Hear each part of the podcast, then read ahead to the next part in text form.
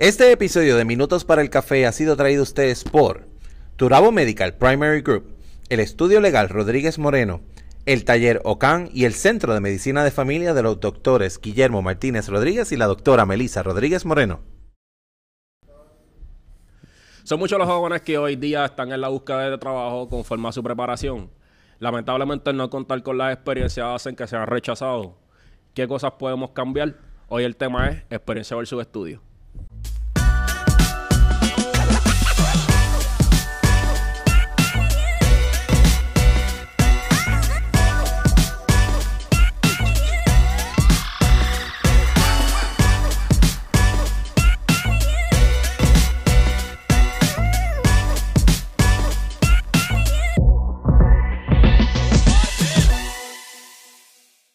Saludos a todos y bienvenidos a Minutos para el Café. Yo soy Ángel Salgado y aquí están las caras conocidas, el coach Kiko y el coach Vladimir.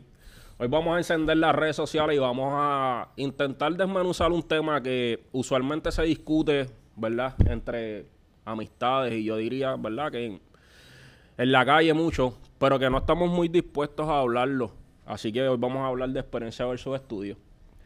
Eh, ¿Cómo nosotros podemos decir que podemos definir, o por, o por decirlo así, hablar, el qué experiencia es la que un patrono espera que tenga una persona para poder cumplir con los requisitos versus los estudios que requiere una plaza.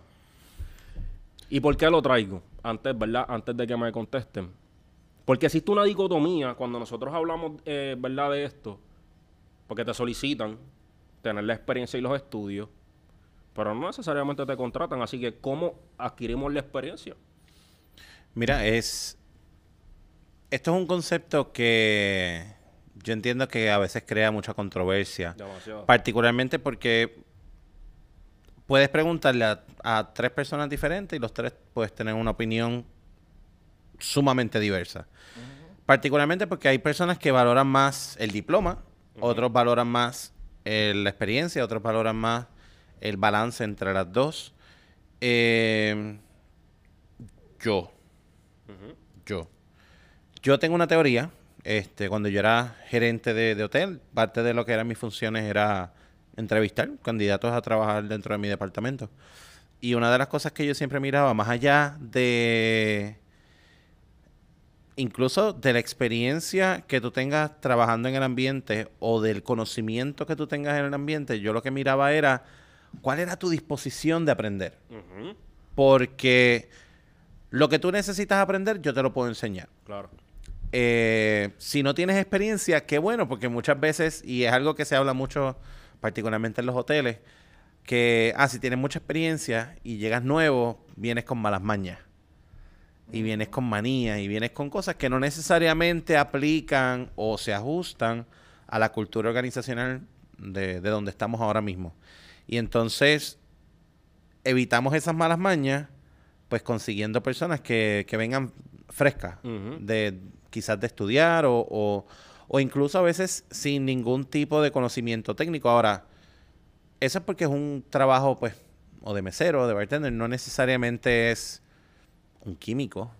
¿Me entiendes? Que ya también hay, hay ciertas industrias donde pues tú sí necesitas tener unos estudios, tú sí necesitas tener unos conocimientos, pero la realidad es diferente porque una de las cosas que estábamos hablando también era la realidad actual de un estudiante no es la misma de hace 20 años. No, claro que no. Ahora mismo tú tienes estudiantes que para poder estudiar en la universidad no solamente necesitan un part-time, necesitan un full-time y a veces un full-time y un part-time para poder costear sus estudios. Sí, ahora mismo que yo estoy entrando a la maestría, este, los requerimientos todavía de la maestría, los requerimientos de, de del mismo bachillerato exigen mucho tiempo de estudio y no está dentro de la realidad de los estudiantes promedio, o sea, de, de- de la gran cantidad de estudiantes que nosotros tenemos, que muchos de ellos trabajan, a veces tienen hasta dos trabajos.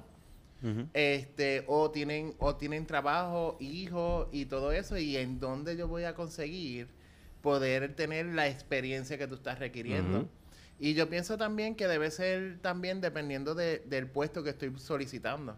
Porque yo entiendo que cada compañía, para ahorrarse el tiempo de adiestrar, porque cuando yo estoy adiestrando a una persona, yo tengo es- eh, a ese personal dejando de hacer otras cosas por adiestrar Claro. a esta persona nueva.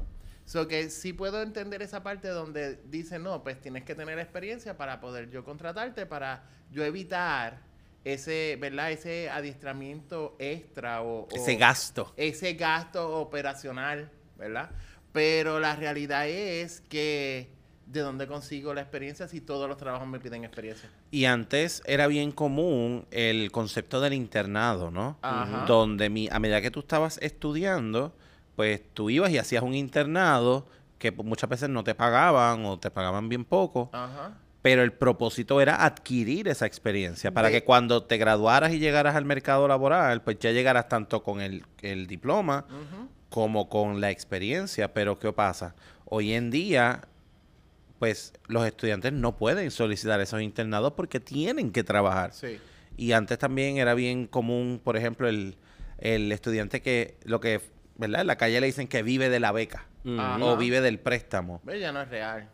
Hoy en día, con los aumentos en, en- de matrícula, de mensualidades y todas estas cosas, el costo de vida también es más alto. No te da. No te da para, para tú vivir. Necesitas trabajar. Pero es que, mira, por- por- vamos a poner el ejemplo del que mencionaste de- del químico. De nuevo. Pude haber estudiado química. A lo mejor tengo la experiencia en los laboratorios, que en la universidad. Pero si no me das la oportunidad para yo poder adentrarme, tal, qué sé yo, trabajar en una farmacéutica o, ¿verdad? O cualquier empresa que requiera un químico, ¿cómo me voy a desarrollar? A mí lo que me choca, ¿verdad? Y una de las razones por las cuales yo traje este tema es porque tú te vas a los Estados Unidos y en Estados Unidos estas cosas no suelen pasar. No tener la experiencia, te adiestran. Pero entonces, mira lo irónico de lo que sucede aquí. Me, o sea, me obligas a irme a los Estados Unidos para yo poder desarrollarme en mi mercado. Me desarrollo, adquiero experiencia y entonces quieres traerme. Cuando no me diste la oportunidad, hice todo. Pero como ya mi resumen dice que yo trabajé en los Estados Unidos y que tengo X o Y experiencia, ahí sí me quieres.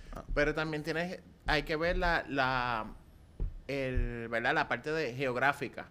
Tú te vas a los Estados Unidos y hay muchos lugares donde trabajar y poca población o pocas personas que tienen esa, esa expertise o esos estudios para poder este, ¿verdad? hacer ese trabajo. Ujú. So que yo tengo que buscar donde yo encuentre el químico para traérmelo para, para acá para que me pueda hacer ese trabajo. Entiendo en, en- en parte lo que tú mencionas, pero, Pero aquí entonces- hacen campañas, eh, por ejemplo, en el Colegio de Mayagüez, hacen campañas en una feria y, o sea, todavía no han terminado ni siquiera de estudiar y ya le están ofreciendo trabajo. Y ya tienen trabajo. ¿Sabes cómo?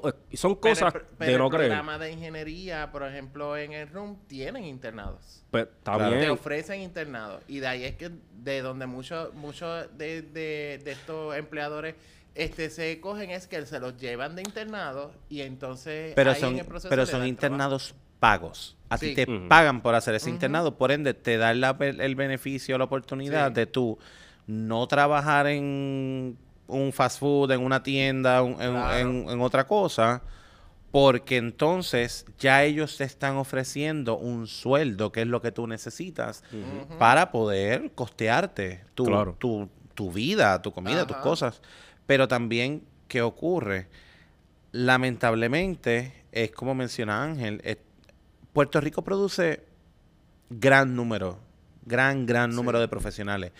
Eh, Estados Unidos no tanto, ah, ¿verdad? Si lo llevamos a proporción. Sí.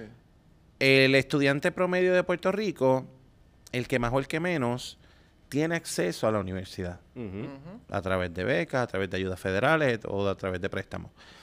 Pero es la gran mayoría de los estudiantes que se gradúan de cuarto año van a la universidad. No necesariamente la terminan, pero van a la universidad, tienen mínimo un grado técnico. Un Claro. grado técnico, exacto. En Estados Unidos, no. En Estados Unidos es común, tú tienes un cuarto año con eso. Ya tú Sí. te vas a ir a cualquier entry level job y, eh, y ahí entonces tú empiezas y sigues adquiriendo experiencia y con esa experiencia es que tú subes. El estudio, lo que, la manera en que yo lo veo, te brinda como un tipo de ventaja para tú decir, ah, mira, tú entraste desde lo más abajo, porque ese era, ¿verdad? Y fuiste adquiriendo experiencia. Yo que tengo estos estudios puedo entrar desde un poco más arriba. Este, puedo quizás exigir un sueldo más alto, puedo exigir unos beneficios, puedo exigir ciertas cosas porque tengo una, unas, una, Un capaci- rango. unas capacitaciones, un rango, exacto. Eh, el que entró con el cuarto año se tiene que atener a lo que consiguió y a lo que encontró porque eso es lo que hay. Ahora, ¿qué está pasando ahora mismo en Puerto Rico? Vamos a dar un ejemplo, ¿verdad? Dentro de mi industria, los maestros. No hay maestros. No hay. Entonces, ¿qué pasa? Tú tienes muchas personas que estudian para maestros, pero se van. Y entonces existe una escasez de profesionales, de médicos, de maestros, de, de muchísimas otros, de otras ramas, porque no necesariamente tienes personas capacitadas, porque, óyeme, tú no te puedes graduar de cuarto año y ser médico. Claro. Tú necesitas unos estudios, tú necesitas una licencia. Igual para maestro, igual para otras cosas. ¿Qué está pasando? ¿A qué se ha visto el, el Departamento de Educación que ha tenido que hacer? Ah, pues mira, tú, tú tienes un algo de estudio en ciencia. Pues toma, yo te voy a dar una licencia para que seas maestro de ciencia. Y, y pero no tienes estudio de pedagogía, Ajá. no tienes estudio de, no sabes bregar con un grupo, no sabes enseñar, no sabes hacer nada. Estructurar todo un plan y ni nada. Nada de eso, pero me he tenido que aferrar a eso. Entonces, lamentablemente, el proceso pedagógico se ve afectado. Claro. Igual pasa en las universidades. Tú tienes un doctorado, fantástico, vente, ven, sé profesor.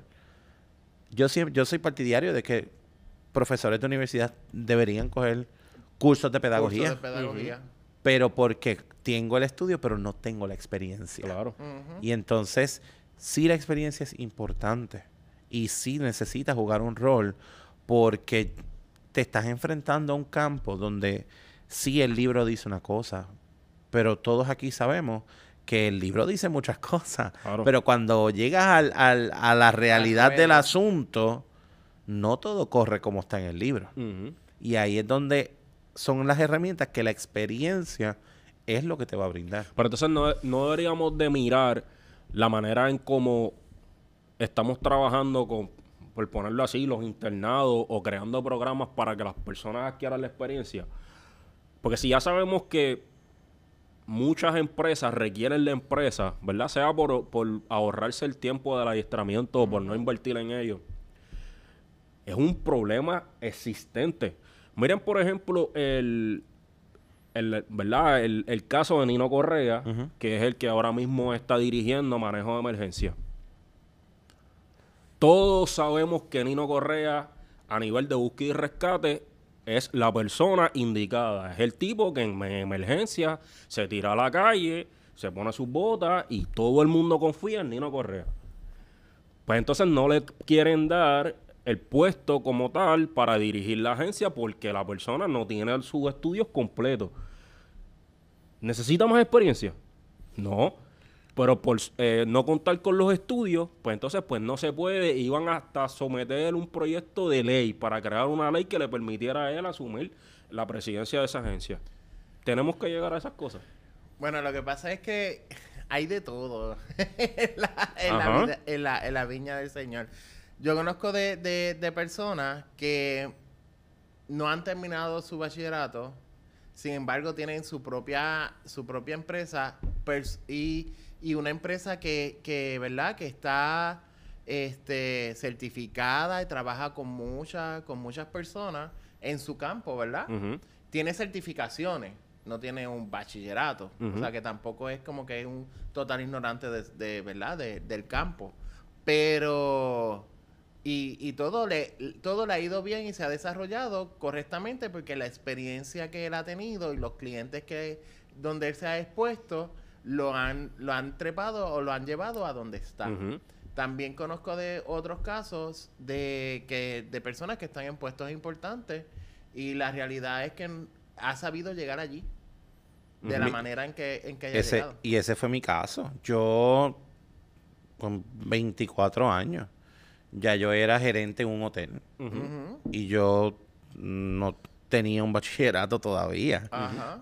Yo era un buen bartender. y, y, y sí, había adquirido mi reconocimiento como bartender y sí tenía mi certificación como bartender.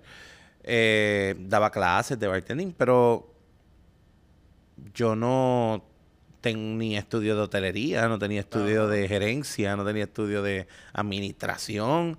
Sí había cogido clases, una que otra, pero no tenía un grado en eso y era gerente y administraba siete barras dentro de un hotel eh, en todo un día. Entonces, llegué ahí realmente por, por, por experiencia y por labia, siendo honesto, no por más nada. Este, no porque lo estudié.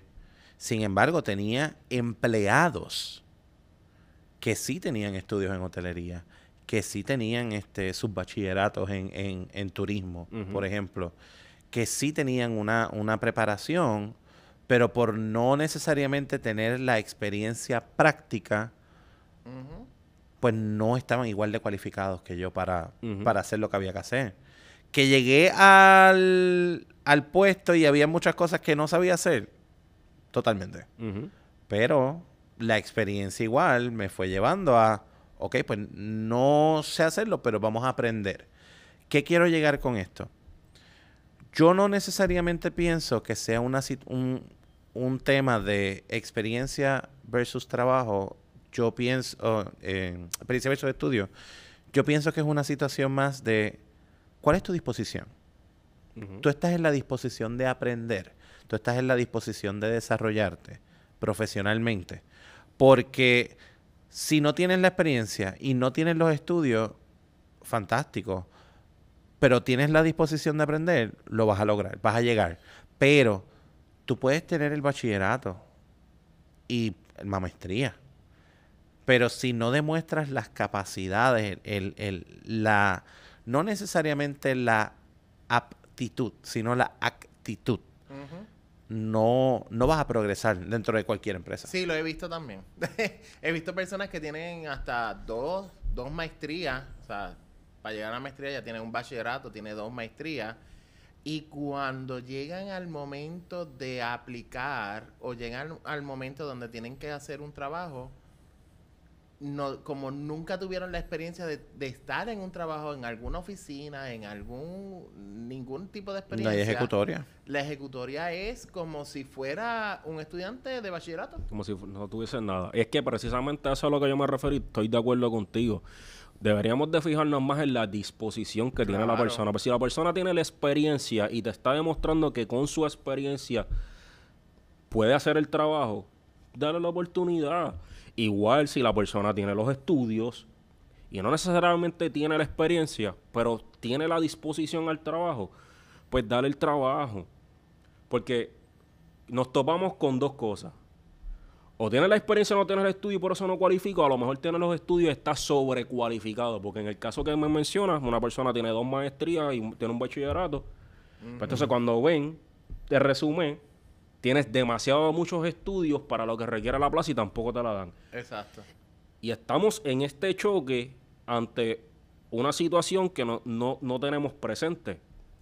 Aquí cualquier ciudadano en Puerto Rico se puede montar en un avión e irse a los Estados Unidos sin ningún tipo de problema. Y cuando llega allá, no tiene todos esos problemas, sencillamente trabaja. Que ese es el próximo tema. Los patronos y las compañías tienen claro que cualquier persona aquí se puede montar e irse a los Estados Unidos y que hoy día las ayudas gubernamentales y federales que recibe cualquier persona por quedarse en su casa es dos veces más el salario que una compañía está dispuesta a pagar. Un salario promedio. No me contesten ahora, vamos a la pausa.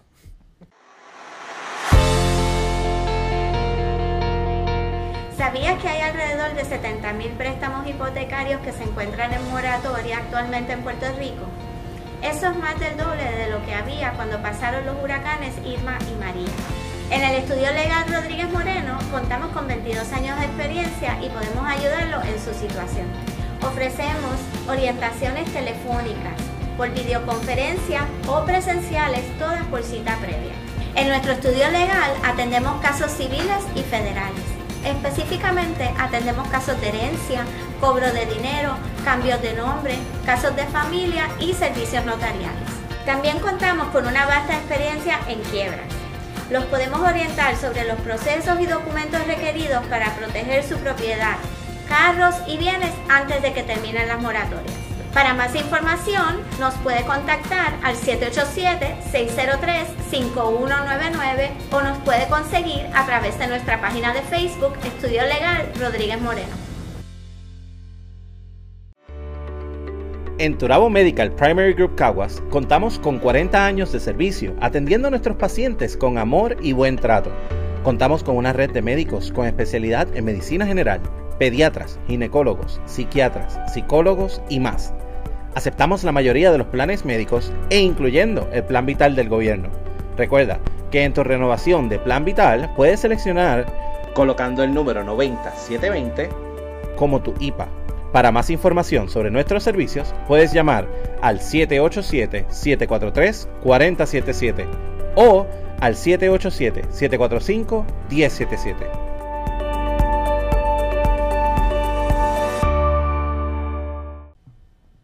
Estamos de vuelta en Minutos para el Café y nos quedamos con la pregunta de si los patronos están conscientes de que aquí cualquier persona se puede montar en un avión e irse y de que las ayudas federales y, goberna- y estatales ahora mismo dan para dos veces el salario de lo que ellos eh, están dispuestos a pagar.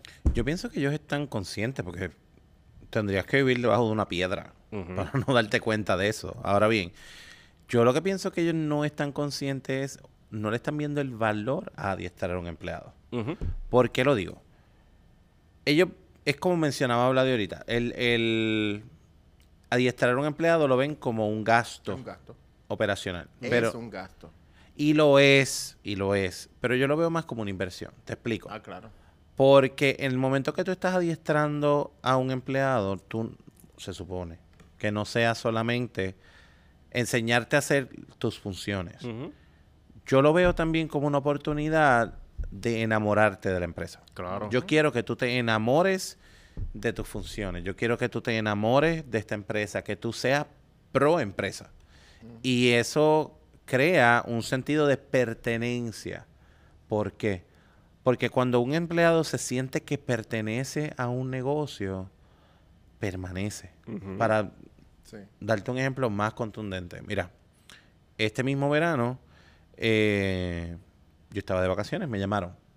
Me, ofre- me ofrecieron un puesto haciendo algo que me paga el doble de lo que yo gano actualmente. Cualquier otra persona diría, vamos. ¿Por qué yo no lo hice?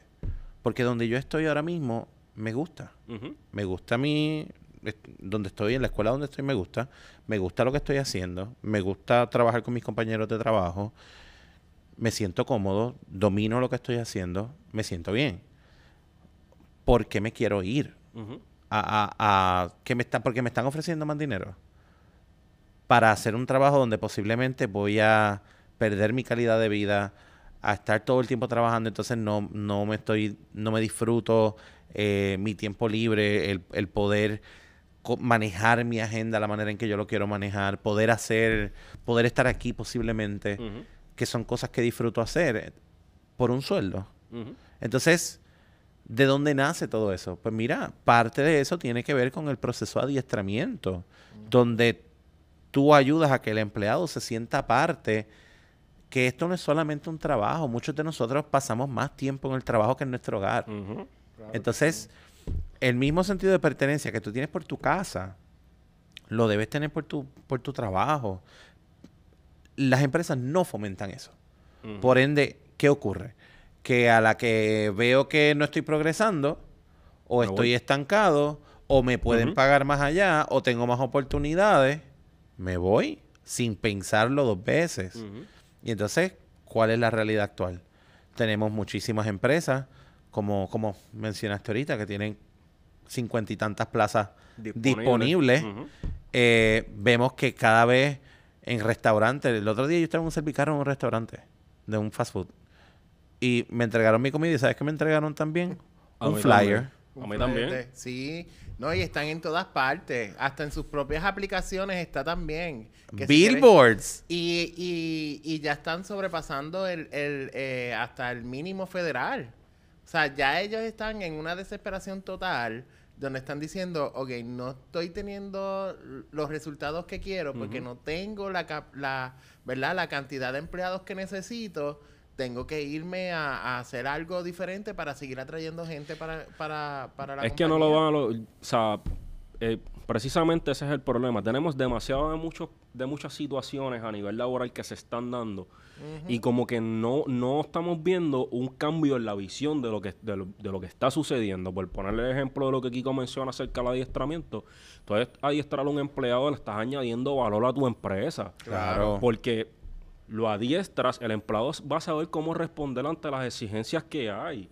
Pero si no lo adiestra, pues ¿qué va a hacer el empleado? Pues no sabe, ¿verdad?, cómo actuar ante X o Y situación y mínimo. Yo creo que debes tener una base. Es que igual si tú tienes experiencia, y esto es algo que, que la, que la gran mayoría de las empresas no lo llevan a cabo, hay una cultura organizacional.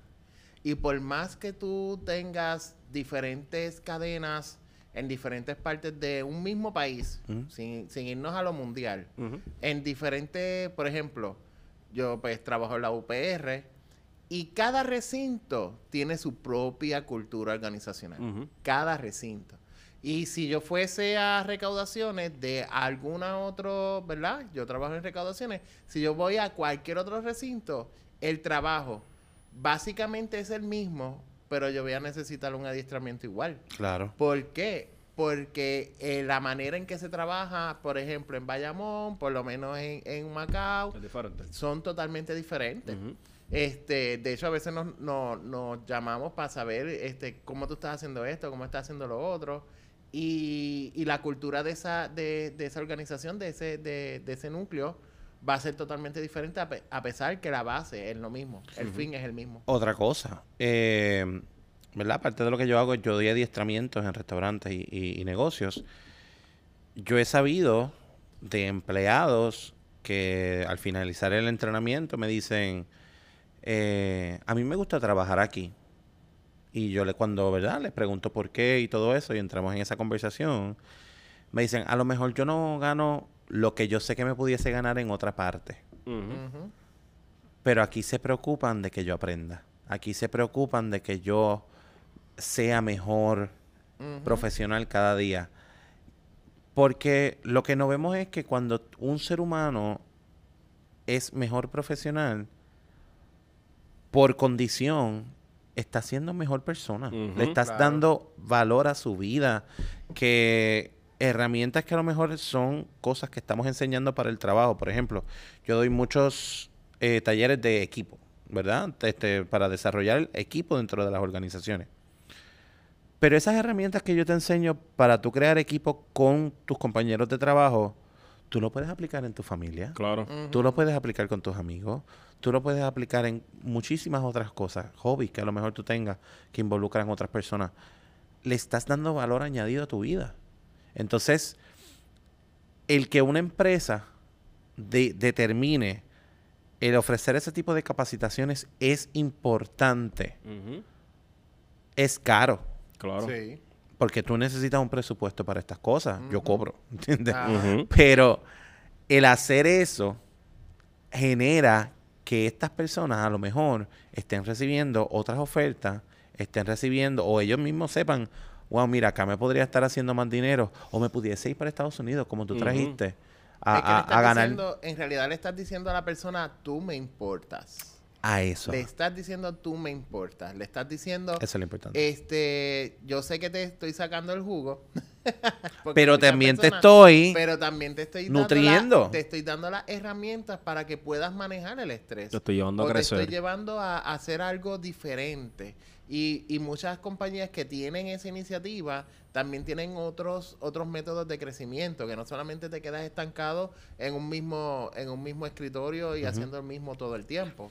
y, y motivan a la gente a que a crecer y hacer cosas diferentes. Es que todo el mundo sabe en qué momento dado tú estás en un, en verdad, en, en un lugar en donde tú no estás creciendo, en donde ya todo se volvió, eh, ¿verdad?, lineal y no, ni a nivel salarial, ni a nivel de experiencia, ni a nivel, no tienes nada. Simple y sencillamente tú llegas, haces un trabajo y así mismo te vas. Pero ¿sabes qué? Aunque tú estés haciendo lo mismo por 40 años, al mismo sueldo y todo, pero tú tienes unos beneficios que tú sabes que no vas a encontrar en más ningún otro lugar. También. Claro. Tú te quedas, porque por ejemplo, recientemente yo estaba hablando con mi sobrino y él me contaba que en su, en su trabajo una de las cosas que ellos tienen es que el, tú puedes, digamos, ¿verdad? Tú trabajas ocho horas, tú tienes tres horas semanales para hacer ejercicio, para hacer eh, actividad física.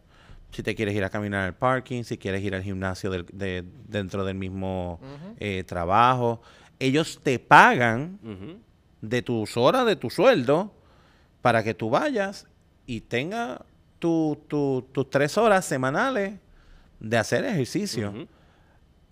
Y mira lo que entonces en ese momento, cuando él me dice esto, lo que yo analizo, un patrono que hace esto es un patrono que es inteligente, porque una persona que está teniendo actividad física durante la semana es una persona que se va a enfermar menos. Por ende, esos días de enfermedad, igual los estás recuperando porque no tienes que pagarlo. Claro. Igual es- también es- tienes otras, otras iniciativas, como por ejemplo eh, de fomentar equipos, donde si se desarrollan actividades entre los empleados para salir, compartir, para generar coerción de equipo, el patrón no te lo paga. Ahí Ese está. tiempo que tú quieras ir a, a- a comer, a almorzar con tus compañeros y que a lo mejor en vez de una hora de almuerzo te cogiste dos horas porque están compartiendo, el patrón no te lo va a pagar siempre y cuando tú lo especifiques. Mira, estaba con fulano, fulano, fulano y fulano y, estábamos, y, lo, y lo puedo poner bajo eso y el patrón no me lo paga. ¿En dónde tú consigues eso? ¿Me sigue? Entonces, no, es que si tienen, si son empleados que, que reciben plan médico por parte de la empresa, el mantenerlo saludable va a redundar en el que las reclamaciones bajen y por ende el costo de primas que tiene que pagar el, el patrono por concepto de plan médico va a bajar. Entiendo. Pero precisamente eso es a lo que voy. Que el, em- el empleado ve los pros y los contras de qué tengo versus qué no me están dando.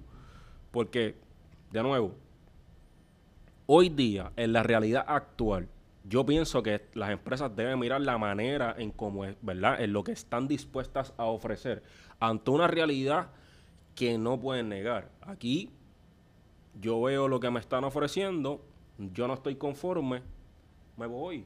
Me voy a los Estados Unidos y en Estados Unidos voy a obtener otras cosas y sumado a que las ayudas gubernamentales que las personas están recibiendo, un patrono hoy día, en mi opinión, a nivel de la paga que están dispuestas a ofrecer, no compiten. No, no compiten. No compiten. no. Pero me... Este, pero quiero que sepas que en Estados Unidos están igual. Está perfecto. Están igual, pero, pero te digo, te digo que están en el, en el mismo sentido porque pues mi tío vive en California y él me dice que allá en California él, él ve exactamente los mismos letreros. De que están buscando mucho empleo por la misma razón. Sí, pero Muchos cuando- de los patronos están en el mismo nivel de que todavía no llegan a ese nivel de la ayuda económica que se le está ofreciendo en estos momentos y muchas personas prefieren pues Sí, se seguir están- esa ayuda económica Claro. hasta que se acabe. Cuando se acabe, Sí. pues, entonces buscan el empleo. Pero aún de todos modos, el salario en California, salario base. Puede que sea dos y tres veces más el, de, que el Pero salario. también es el costo de vida. Claro. Pero a lo mejor yo estoy dispuesto, me ofrecen un salario que es tres veces más lo y yo me voy allá, consigo un espacio chiquitito y tal vez a lo mejor puedo sacar un tanto de dinero y enviárselo a mis familiares acá para ayudar a paliar la cosa. Sigue siendo, aun cuando me las, me las vea negras de principio, sigue siendo un plus para mí porque estoy sacando dinero para yo poder cubrir otras cosas. De nuevo, sabemos que es mundial por toda la situación de lo, que está, de lo que está pasando con el COVID. Pero la realidad actual de lo que se está viendo en Puerto Rico nunca se había visto, por lo menos yo no lo había visto. Tantos negocios requiriendo empleados y no hay forma en el como un patrono pueda paliar lo que se, ¿verdad? Lo, lo, lo que se ve.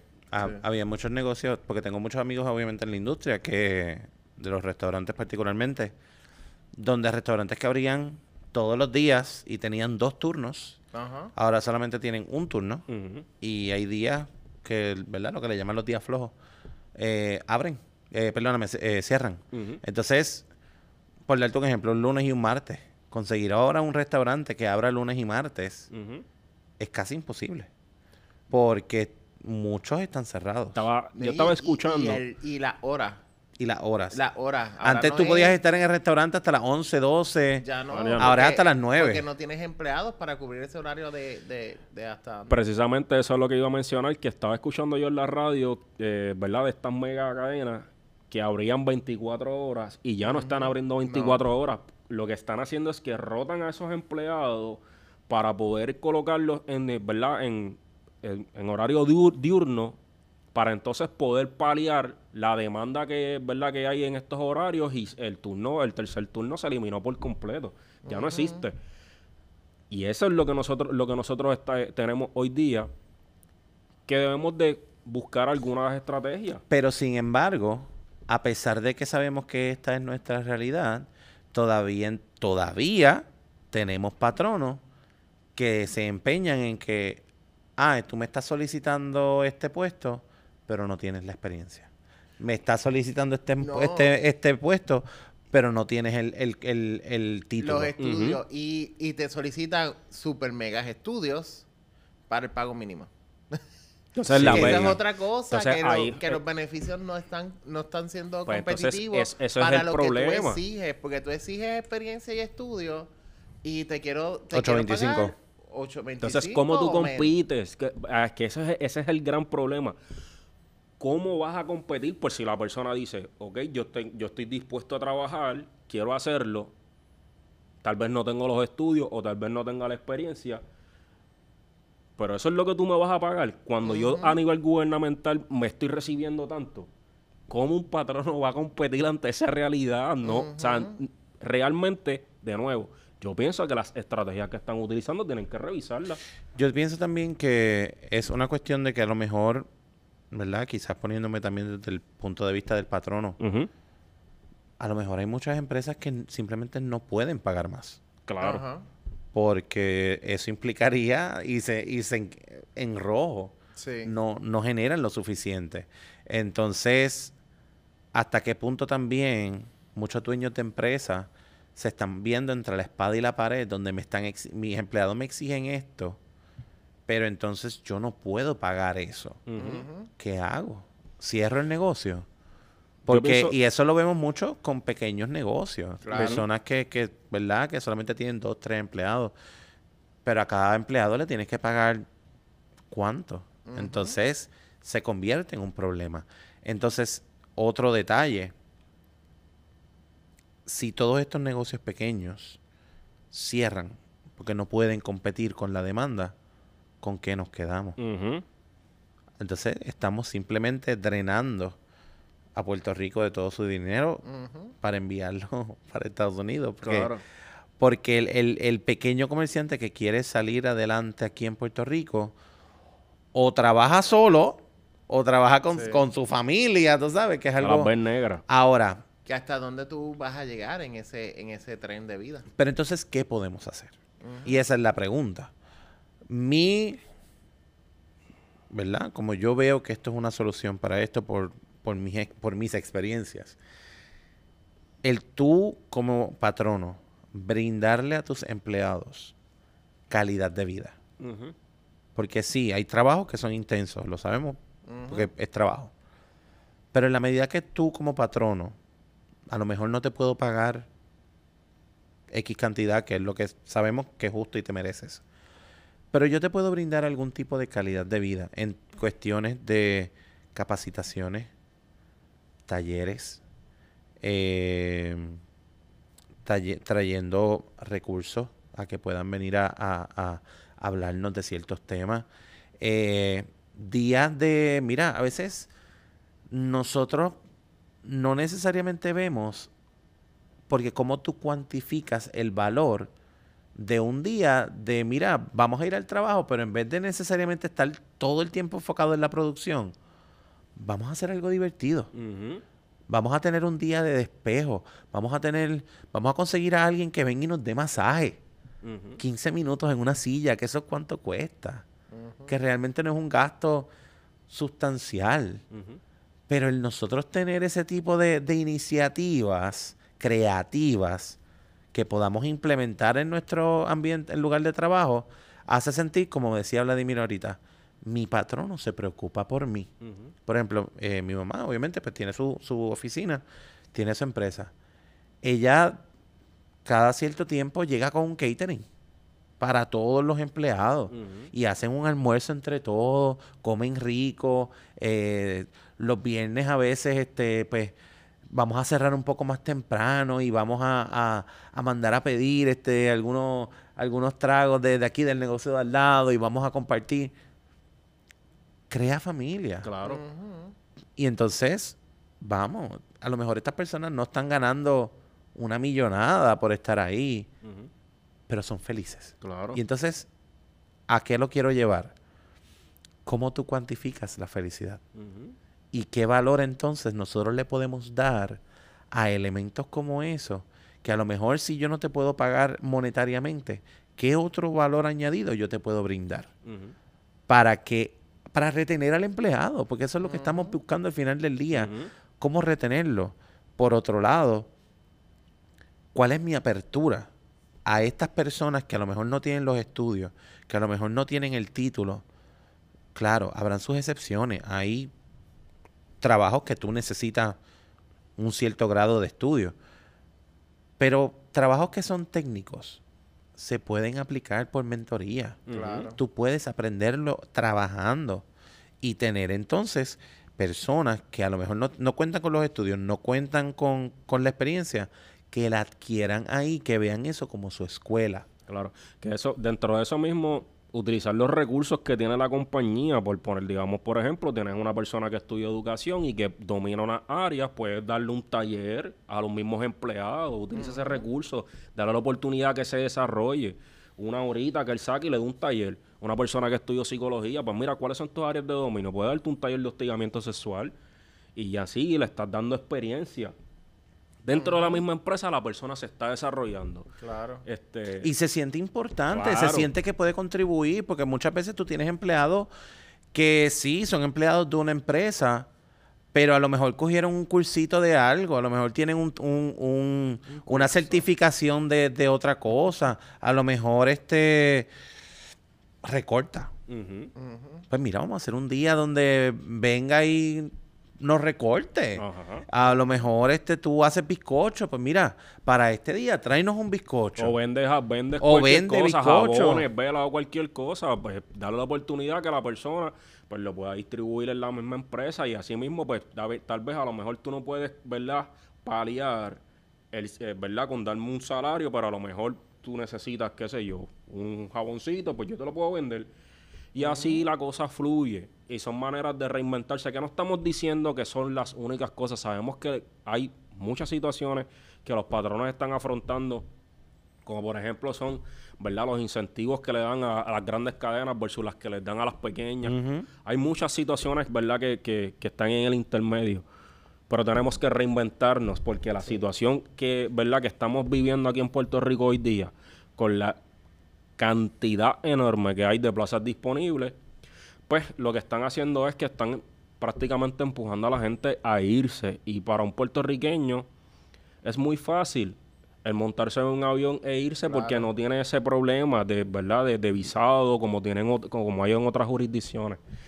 Este, nosotros con este tema lo que estamos intentando es despertar la conciencia de la realidad actual que hay aquí en Puerto Rico. Buscamos que el valor humano pues se resalte. Si no puedes, eh, ¿verdad?, proveer un salario mayor a lo que el empleado tiene expectativa, pues ayúdalo a progresar. Darle la oportunidad dentro de la misma empresa que pueda desarrollar sus cualidades o sus áreas de estudio para que la persona pueda enriquecer su resumen y sepa que de alguna u otra forma vale la pena estudiar porque gente, no hay nada peor que tú estés ocho años estudiando y que tu diploma esté colgado en una pared. Así que al final de todo, como siempre decimos, ustedes son quien tiene la última palabra y son quien tomará la decisión referente a la situación actual que está viviendo aquí en Puerto Rico. Nosotros solamente intentamos traer algunas alternativas y algunas estrategias para que usted pueda tener una visión diferente a todo lo que está sucediendo. Este fue Minutos por el Café.